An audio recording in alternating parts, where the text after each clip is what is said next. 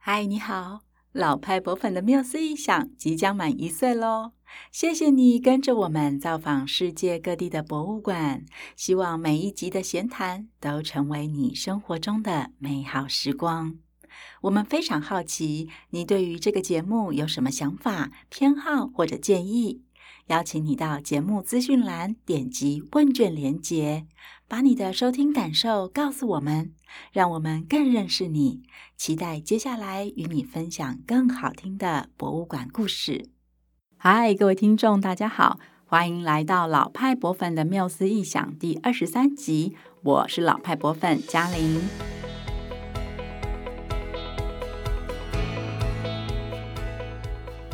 今天这集呢，我觉得对于住在台湾的我们而言呢，有着非凡的意义，因为在欧洲和美洲之间盘旋的我们，终于要落地亚洲喽！欢迎来到诗国新加坡，让我跟你聊聊新加坡国立博物馆的创建故事。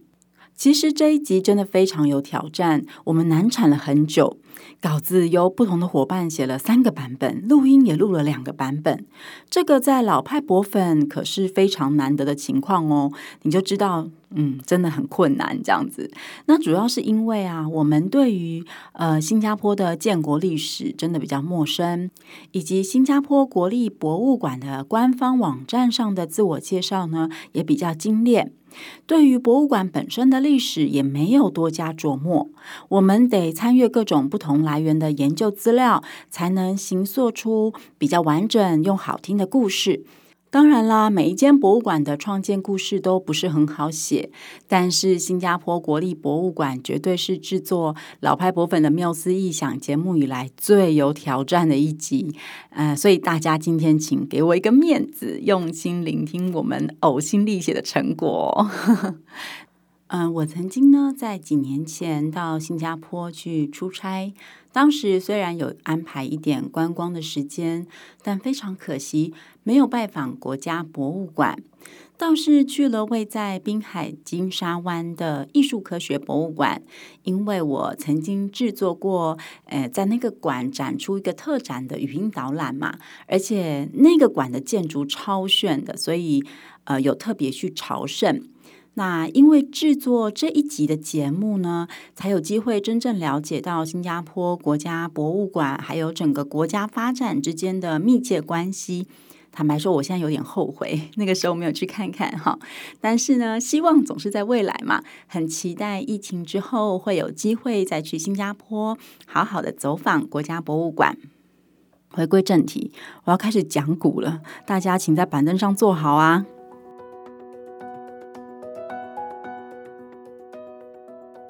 呃，大家可能都知道，新加坡独立建国的时间是在一九六五年嘛，是一个非常有企图心的国家。然后也在建国之后呢，很快的就跟台湾并列为亚洲四小龙之一，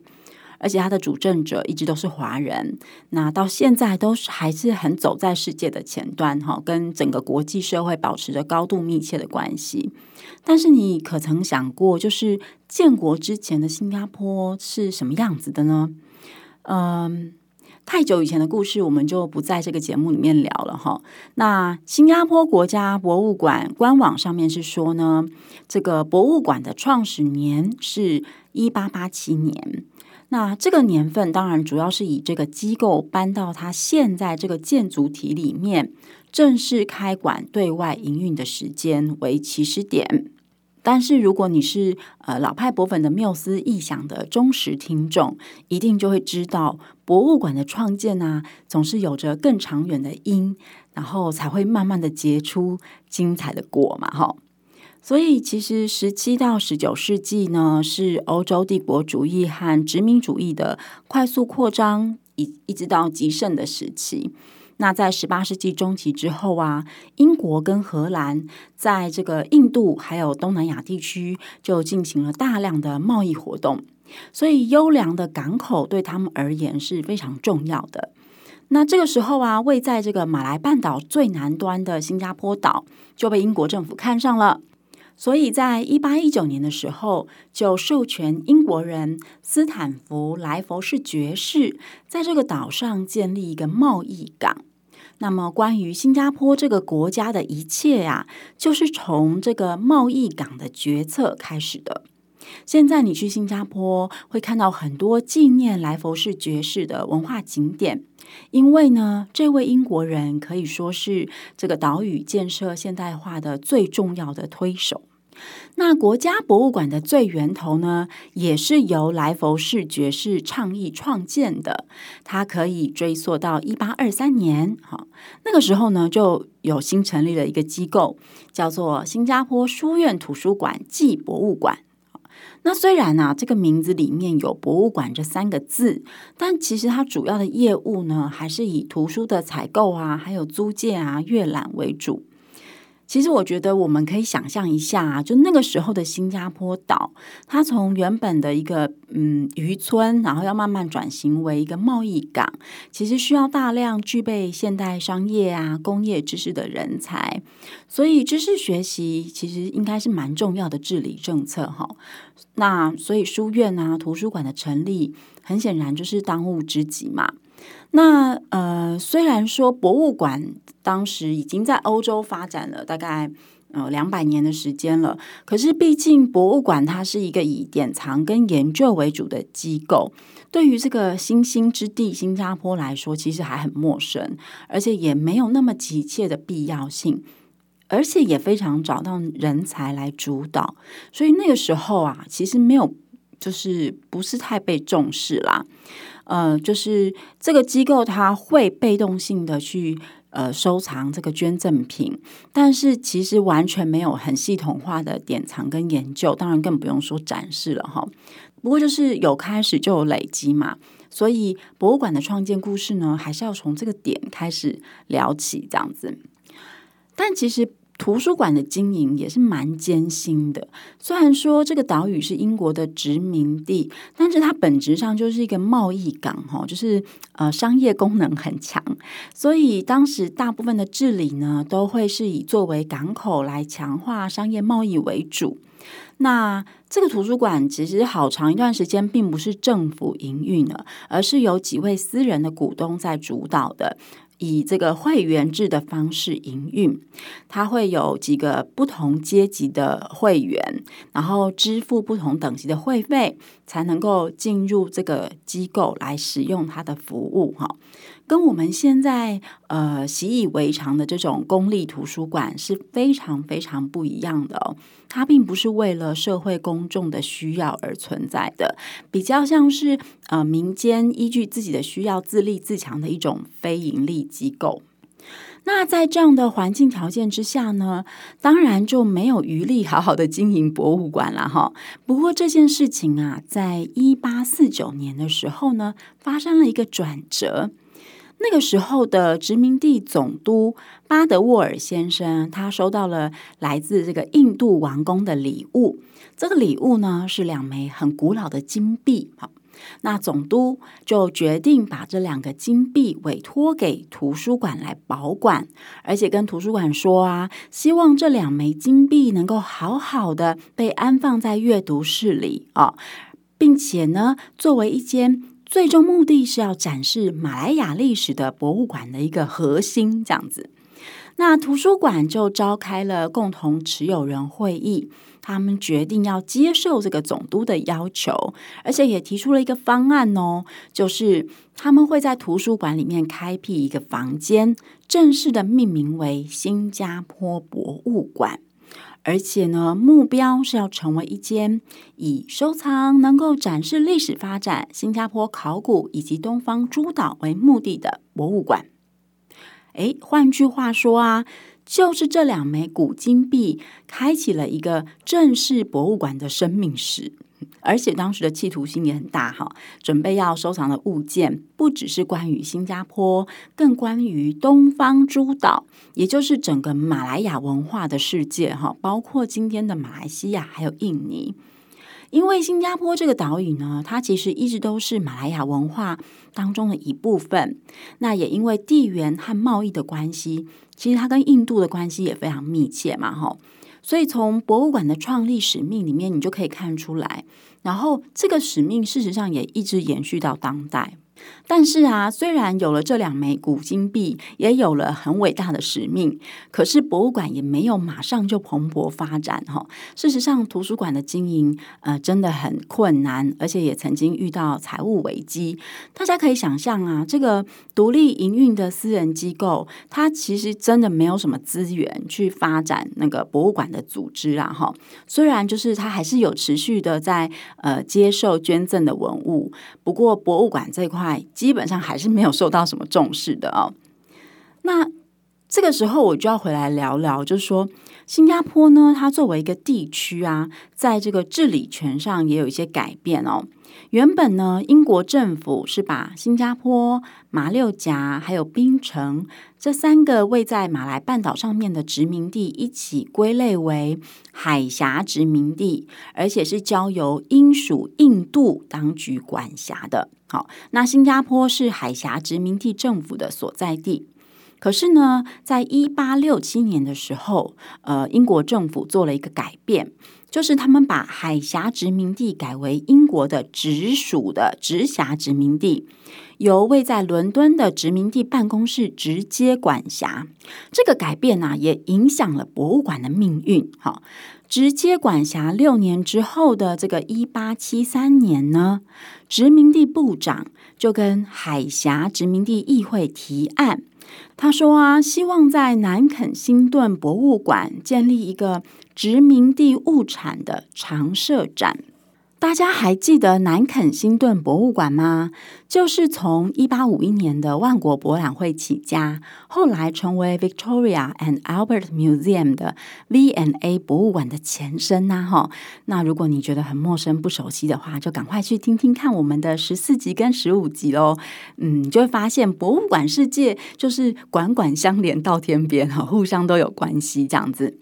那在这个提案里面呢，所谓的殖民地物产常设展里面的展品，应该是任何跟殖民地相关的物件，例如古文物啊、民族学的插图啊、自然史物件啊，或者是其他能够跟英国人民展现这个殖民地风情的物品。好，那这个提案很快就被海峡殖民地议会同意喽，而且也拨了预算要支持。虽然呢，它最后其实并没有真正的在呃南肯辛顿博物馆当中实现，但是它可以说就是开启了一个思考，就是关于展示殖民地物件这样的想法哦。那当然，它也反映出殖民政府开始重视这个被殖民地区的历史、自然还有文化状况。无论重视的动机是什么，但我觉得这都是一个蛮重要的关键点哦。那就在同一年，也就是七一八七三年的年底，海峡殖民地首席医疗官他就跟殖民地的部长说：“嗯，我觉得新加坡需要一个博物馆来收藏自然史物件。”哦，那当时的这个殖民地总督也同意喽，而且说呢，这个博物馆呢、啊，应该要包含一个公共图书馆。所以他们就在一八七四年的五月启动了筹备会。哎，这个时候我们不禁就可以联想到啦，新加坡不是已经有一个呃历史悠久的私人图书馆暨博物馆吗？就是我们刚刚聊了很久的那个啊，而且它的财务还很困难呢，哈。所以政府这个时候买下来是不是刚刚好？好，所以就是在几经协商之后呢，一八七四年的九月啊。来佛士图书馆暨博物馆就正式的以新的名字对外开放，也就是政府就买了哈，然后改名，然后对外开放。那这一次的开放也启动了这个博物馆新的时代哦，因为接下来的几年之间呢。就有透过当时更具有博物馆专业的研究员的管理呀、展示方式也大幅的改善，新的展柜还有整洁诱人的策展，那能够让它原本杂乱的自然史标本变得 嗯更为耀眼夺目，然后比较系统化的分类方式还有标签的说明，也让展品跟图书都更清晰易懂。真正的能够让各种不同类型的观众呢，可以在里面很自在的参观。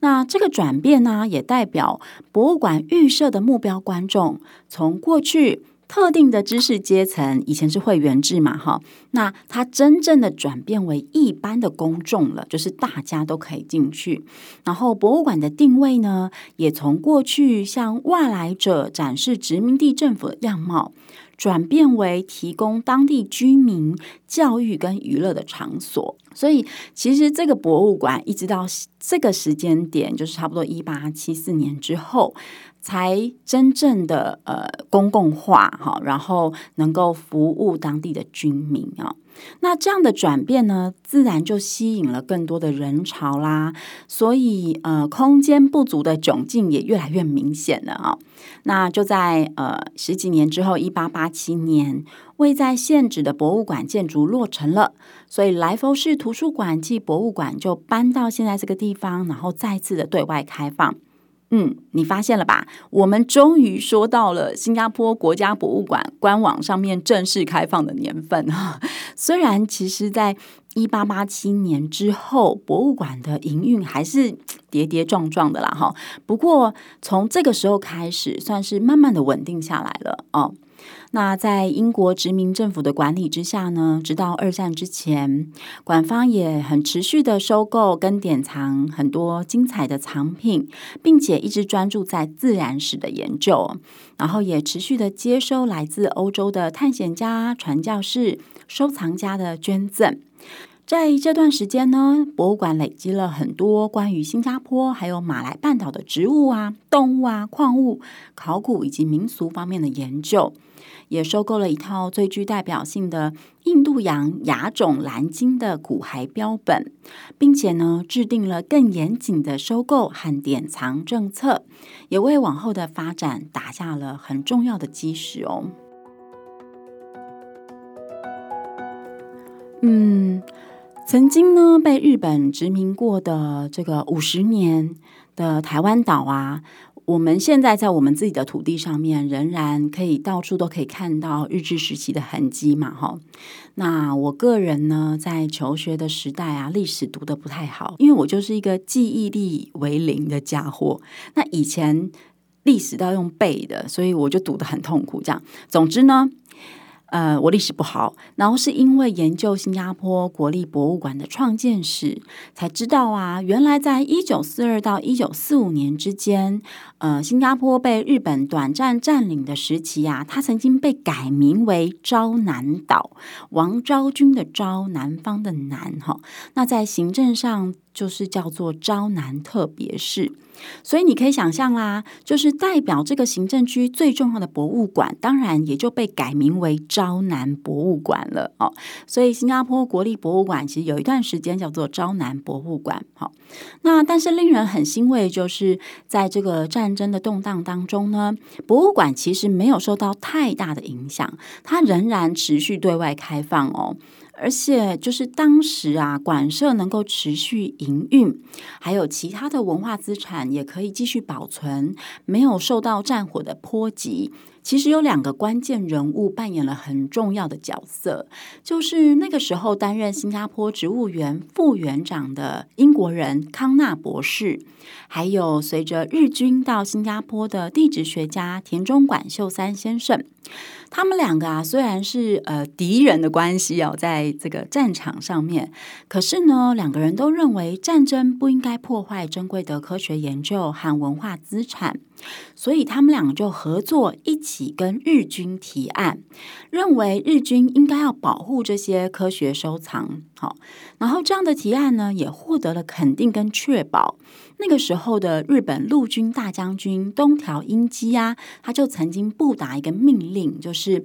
图书馆跟博物馆中的收藏品，还有所有的科学藏品，都应该要以保障人民权益之名。被保存，而且维持在它原本所属的国家当中。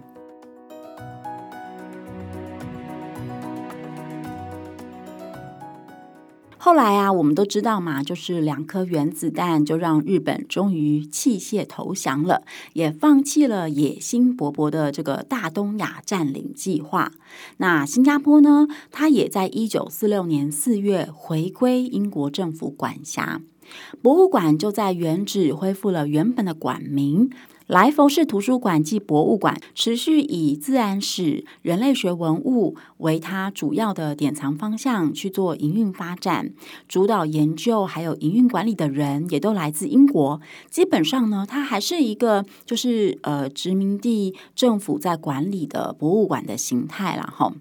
可是啊，新加坡的政治体制啊，在一九五七到一九六五年之间呢、有非常非常剧烈的这个动荡跟转变哦。在一九五七年的时候，英国国会就通过了《新加坡邦法》，它让新加坡成为一个拥有内政自主权的邦，也就是强化了它的自治的权利哦。那同时呢，可以有民选的领导人，还有议会。所以在一九五九年，新加坡就举行了第一次大选。当时最后一任殖民总督，他就担任了自治邦的元首。然后我们很熟悉的李光耀先生呢，则成为了自治邦的总理。所以因应这样的转变，莱佛士博物馆就在一九六零年正式改名为国家博物馆了。啊，那接下来几年呢、新加坡的自治邦，他又经历了就是透过公投决定加入马来西亚联邦，以及呢又被踢出马来西亚联邦，这些就是很复杂的历史过程。总之呢，就在一九六五年的八月，新加坡终于宣布独立建国，开始迈向了国家治理的这个新阶段。那在这一段政治很动乱的时候啊，其实民间也没有闲着哈，种族抗争事件层出不穷啊。这个新建立的国家，它的首要任务当然就是要凝聚国民的向心力，所以呢，呃，就会非常重视公民教育啊，还有这个形塑国家意向共识啊，也是他们很关注的这个呃项目哈。那当然也让这个作为国家治理重要工具的国家博物馆呢，有了新的身份定位，还有社会责任。这个新的呃定位跟责任，就是说啊，国家博物馆需要扮演一个更能够展现出当地风俗还有传统的角色。会更重视文化材料，并且逐步透过典藏品跟展示，在馆内编织出马来文化的样貌，也会更重视国内各个族群在新加坡朝向现代化的道路上的贡献。好。那就在这样子的历史脉络里面呢，新加坡国家博物馆呢、又经历过几次的重新定位跟转型，包括呢，他把呃原本很专注、很珍贵的自然史、自然科学相关的典藏品都移拨给了科学理事会，逐渐呢转型为人类学还有艺术的博物馆。后来呀、啊，还在馆内开设了国家艺廊哦。那到了一九九零年代之后，后新加坡在文化建设的这个政策上呢，又有了很多新的变化。比如说，新加坡美术馆在一九九六年开馆，新加坡国家美术馆在二零一五年开幕哦。那这些陆续呃新增的馆舍呢，当然也都会影响到国家博物馆持续调整自己的定位跟营运。那么，如果明天我们就有机会飞新加坡来参观国家博物馆的话，会看看到什么样的展览呢？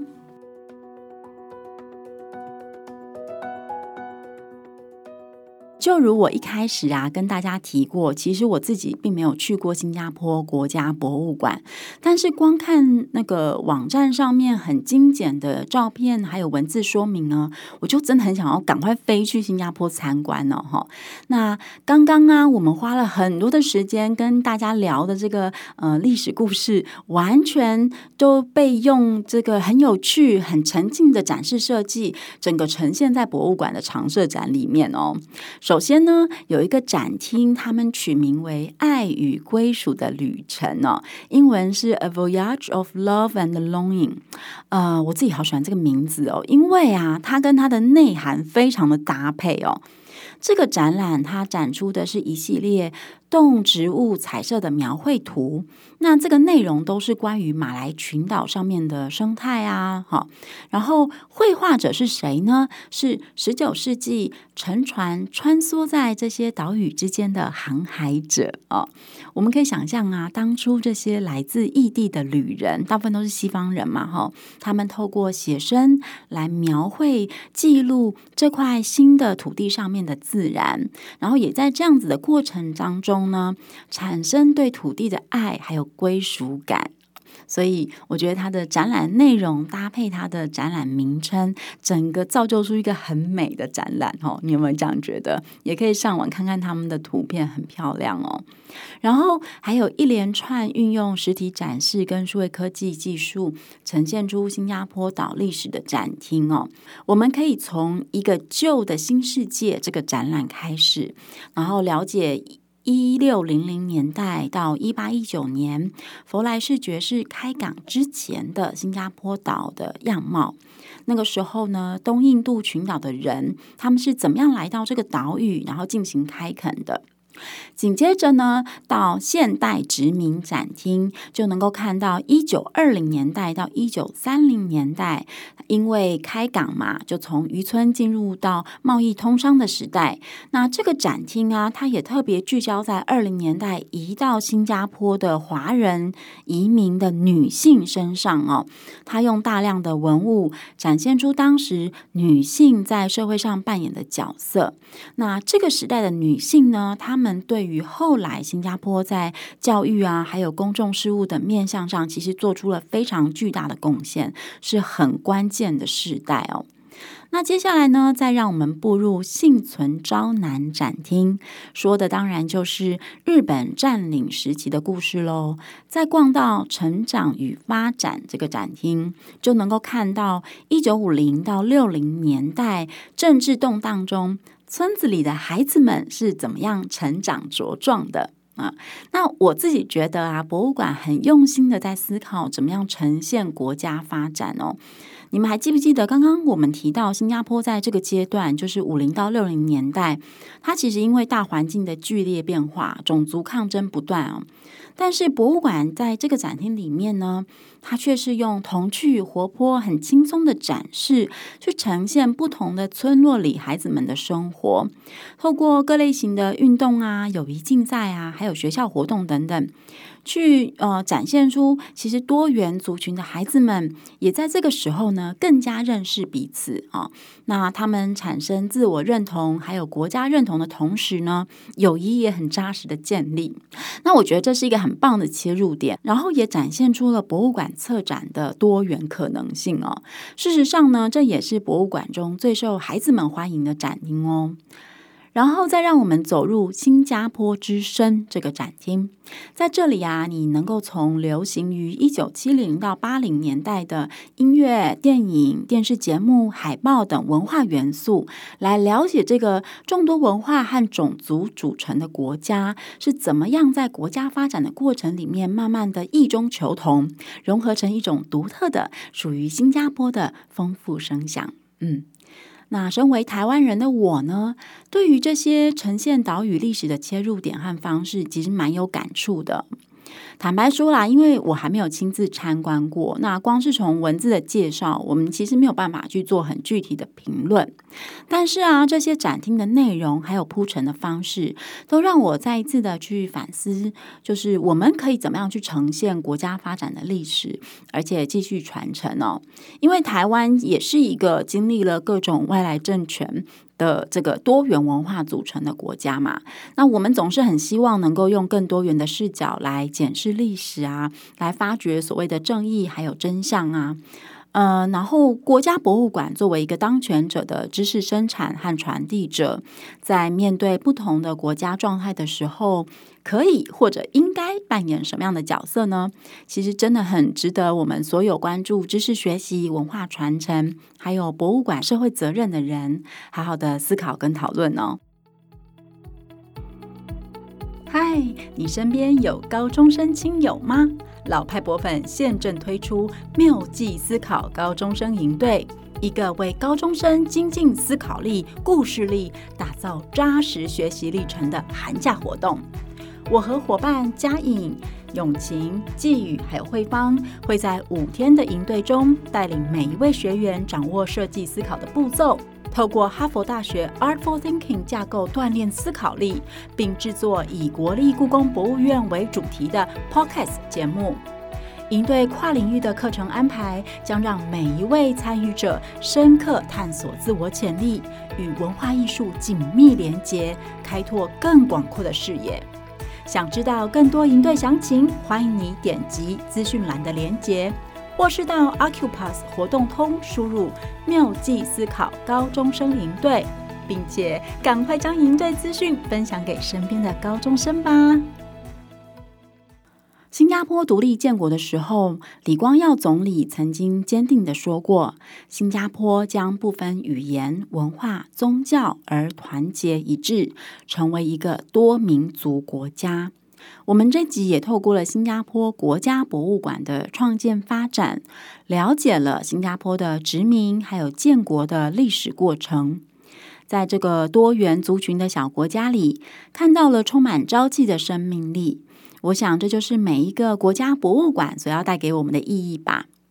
虽然呢，他们静静地伫立在那儿，但时时刻刻都提醒着我们，谨记着脚下这片土地所发生的每一件事情，并让我们带着更宽阔的心胸，更自信地面对未来。